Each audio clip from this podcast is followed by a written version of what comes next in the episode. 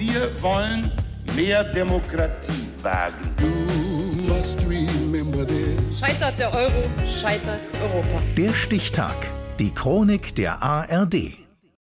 8. August 1962. Heute, vor 60 Jahren, wurde die erste selbsttätige Autowaschanlage patentiert. Jens Schellhaas. Glauben Sie nicht, die weltweit erste Autowaschanlage sei gleichzeitig auch die erste selbsttätige Waschanlage gewesen? Heute Nachmittag wurde der Zürcher Presse ein neuartiges englisches Fabrikat einer Autowaschanlage vorgeführt.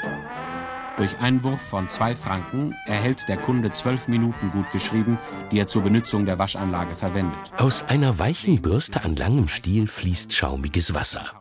Zum Klarspülen gibt es eine Sprühpistole, ganz ähnlich wie in den heutigen Selbstwaschboxen. Die besonderen Vorteile der Anlage?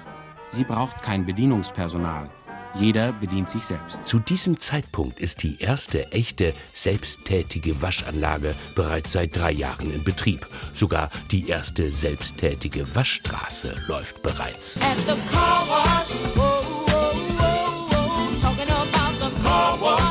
Die erste Waschstraße nehmen allerdings die US-Amerikaner für sich in Anspruch. Aber auch die lief nicht selbsttätig. Von Hand wurden die Autos durch einen Tunnel geschoben und von Hand wurde an verschiedenen Stationen gewaschen, gespült und mit Leder getrocknet. 1914 war das. Frank McCormick und J.W. Hinkle hatten sich die Fließbandautowäsche beim Autobauer Henry Ford abgeguckt.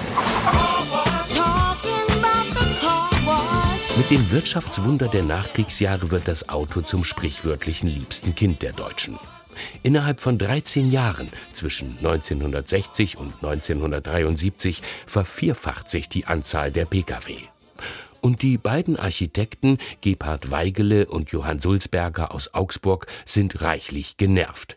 Sie ärgert der Dreck, den sie sich täglich von ihren Baustellen einfangen und wollen saubere Autos. Übrigens aus gleichem Grund wie heute. Sie fühlen sich in Ihr Wohnzimmer wahrscheinlich auch nicht wohl, wenn es aussieht wie ein Schweinestall. Also tüfteln sie, die beiden Augsburger Architekten, bespritzen ihre Autos aus Feuerwehrschläuchen unter anderem mit einer Mischung aus Wasser und Sägemehl. Der Versuch schlägt fehl. Die Holzspäne fliegen ihnen aus den Lüftungsschächten entgegen und setzen sich in jeder Ritze fest. Aber dann. In der Halle einer Tankstelle verlegen die beiden Schienen. Darauf fahren eine waagerecht und eine senkrecht montierte rotierende Bürste um das Auto herum. Die erste selbsttätige Waschanlage. Einziger Programmpunkt Waschen. Das Trocknen per Gebläse folgt ein Jahr später. Und wieder sind es diese beiden Architekten.